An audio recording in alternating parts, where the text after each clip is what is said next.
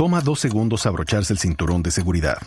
Juan no se tomó el tiempo para hacerlo y por eso todavía se está recuperando de un choque automovilístico de hace años. Ricky no pensó que fuera importante y su terapia física después del choque ha costado miles de dólares. Y Patricio no quería llegar tarde y ahora pasará semanas en el hospital. Abróchate el cinturón de seguridad. Son dos segundos que pueden salvar tu vida. Abrochado o multado. Un mensaje de Netza. Esta semana se ha presentado la noticia que jamás pensamos que se fuera a presentar. A lo largo del año pasado estuvimos hablando permanentemente del año récord en revisiones de vehículos, especialmente por problemas, por defectos en las bolsas de aire, en los airbags.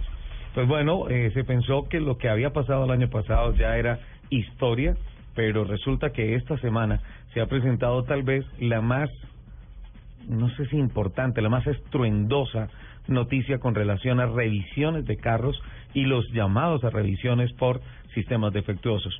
34 millones de carros tienen que ser llamados a la reparación de las bolsas Tanaka. Takata, perdón. Takata eh, ha aceptado esta semana y ya es oficial que va a llamar a revisión más de 34 millones de vehículos al reconocer que los airbags que instaló son defectuosos y pueden provocar graves lesiones. Esto es consecuencia de la investigación hecha por el Departamento de Transporte y la Administración Nacional para la Seguridad en Carretera en Estados Unidos, que tiene un efecto global, no solamente para los Estados Unidos. Y durante una conferencia de prensa realizada esta semana en Washington, anunció que Takata finalmente reconoció los problemas y aceptó realizar la mayor llamada a revisión de la historia del automóvil.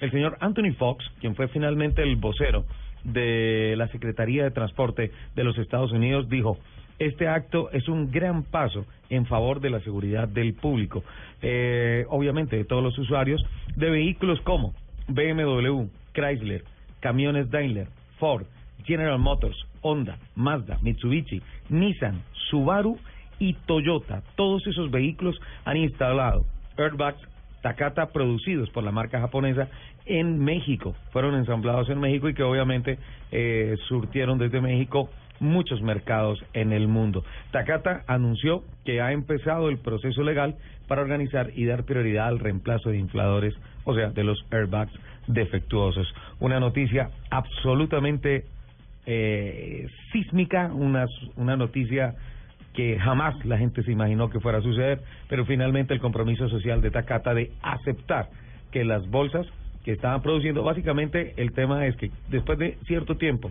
de estar eh, estáticas, almacenadas, eh, viene una humedad, produce unos defectos en la tela que cuando se abre se pueden fragmentar y con la fuerza de apertura del airbag pueden esos fragmentos golpear a los pilotos o a los copilotos en la cara, generarle lesiones y hasta la muerte.